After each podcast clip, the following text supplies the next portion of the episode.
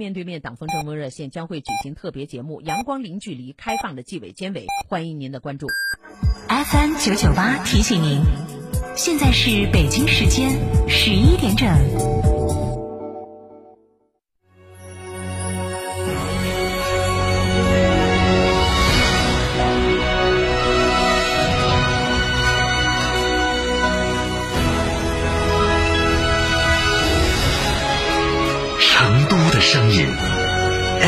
九九点八，成都电台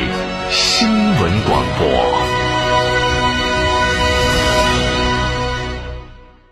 张嫂，张嫂，我们几家小微企业都需要资金周转，咋个办哦？张嫂，我项目中标了，要启动资金啊！张嫂，我的装修也还差点费用。莫急嘛，打六六七七六六七七，找摩尔龙咨询嘛。摩尔龙致力为个人和小微企业打造一站式对接银行等直排金融机构的服务平台，提供专属客服服务。个人、小微企业需要资金就找摩尔龙一站式金融信息服务平台，六六七七六六七七。圆窝子老酒始于一九七八，三代人坚守，圆窝子每一滴都是十年以上。天台山圆窝子酒庄六幺七八七八八八六幺七八七八八八，圆窝子老酒。亲爱的，我们婚礼在哪儿办啊？去诺亚方舟啊！他们有新开的一千二百平米奢华无主宴会大厅，层高七点五米，七十平米弧形 LED 高清屏，全彩变色氛围灯光，限制音响，独享婚礼的所有空间。这么好，很贵吧？现在预定查房金码全免费，还可免费享用 LOFT 婚房。诺亚方舟婚礼首选，更多优惠寻八二八幺四个九，或关注四川诺亚方舟公众号了解。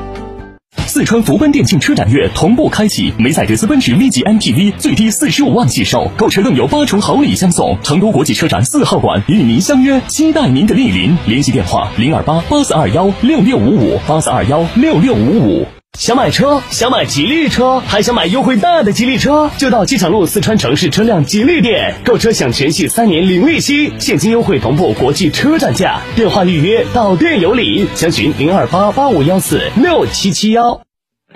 对干部要严管，越严的越厚，就是该严管，只能严不能松。对干部要厚爱，允许犯错误，允许改，在哪儿跌倒在哪儿爬，需要更多的人性化的一些关怀。干部的严管和厚爱到底怎么做？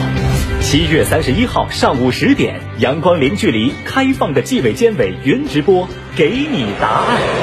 视频短片加现场采访加互动提问，开诚布公，权威回应您的关注。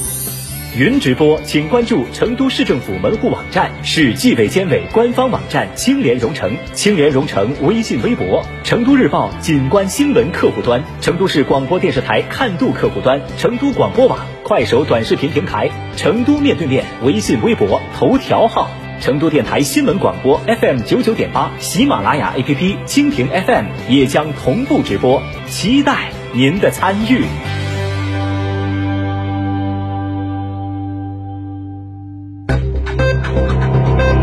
九九八快讯。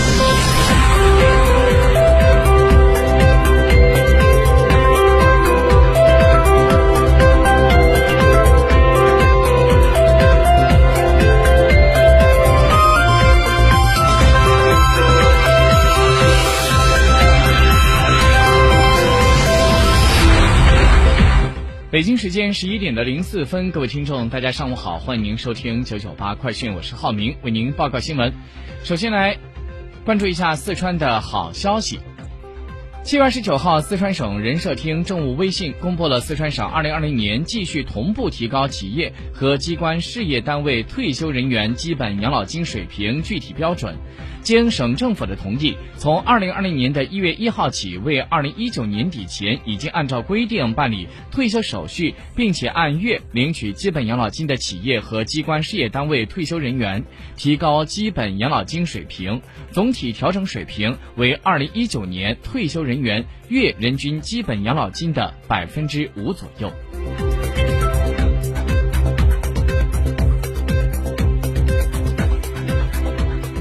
昨天，天府新区成都党工委管委会二零二零年半年工作会议暨打造内陆开放门户动员会议召开。记者从昨天的这个会议当中了解到，天府新区经济运行实现了逆势上扬。一到六月份，天府新区成都直管区地区生产总值增长百分之四点五，固定资产投资增长百分之十点二。在投资促进百日擂台赛第一季当中摘得了流动红旗，主要的经济指标实现了领跑，规模上工业增加值增速，实际到位内资目标完成率排名成都市第一，GDP 增速排在成都市的第二位，固定资产的投资总量以及增速都是排在成都市的前列。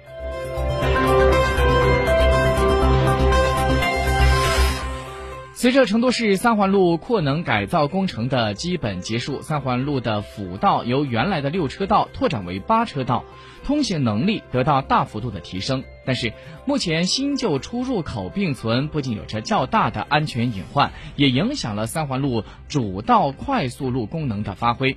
在今年的六月十六号这天，交管局封闭了三环路外侧天府立交上桥处的辅道至主道的入口之后，三环路的主道平均车速提升了百分之七十，通行效率明显提升。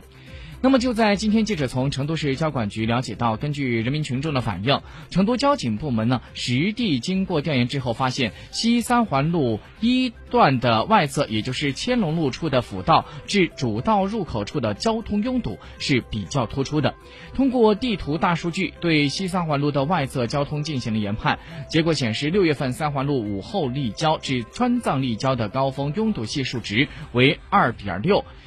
最低的车速。是在每小时三十二公里，入口距离上游出口的距离较近九十米，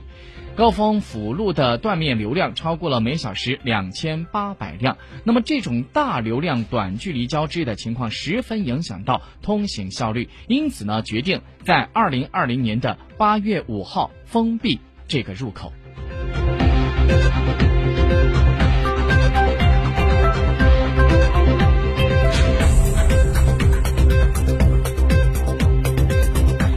下来我们关注一下国内消息。首先来看一下大连市的最新疫情的动态情况。在今天上午，大连市举行了第二十五次新冠肺炎疫情防控工作新闻发布会。大连市的教育局局长赵阳介绍说，根据辽宁省教育厅统一部署，大连市从六月二十四号起就开始启动了校外培训机构的复课工作。那么，截至二十二号，这个。大连全市校外培训机构已经复课一千八百四十五所，占到校外培训机构总数的百分之九十点二。那么目前已经暂停全市两千多所校外培训机构来进行线下培训。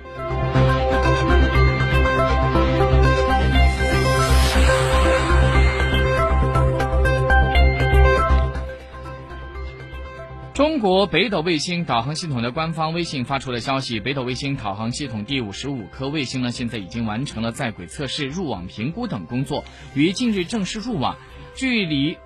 使用测距码的编号六一提供定位导航的授时服务。据了解呢，这颗卫星呢是由中国空间技术研究院所研制的，在今年六月二十三号在西昌卫星发射中心成功发射。好，我们再来看一下国际方面的最新消息。外电在二十八号报道说，在中澳关系恶化背景之下，澳大利亚试图打破中企对石墨的供应垄断，为美国建设石墨提纯工厂，并且。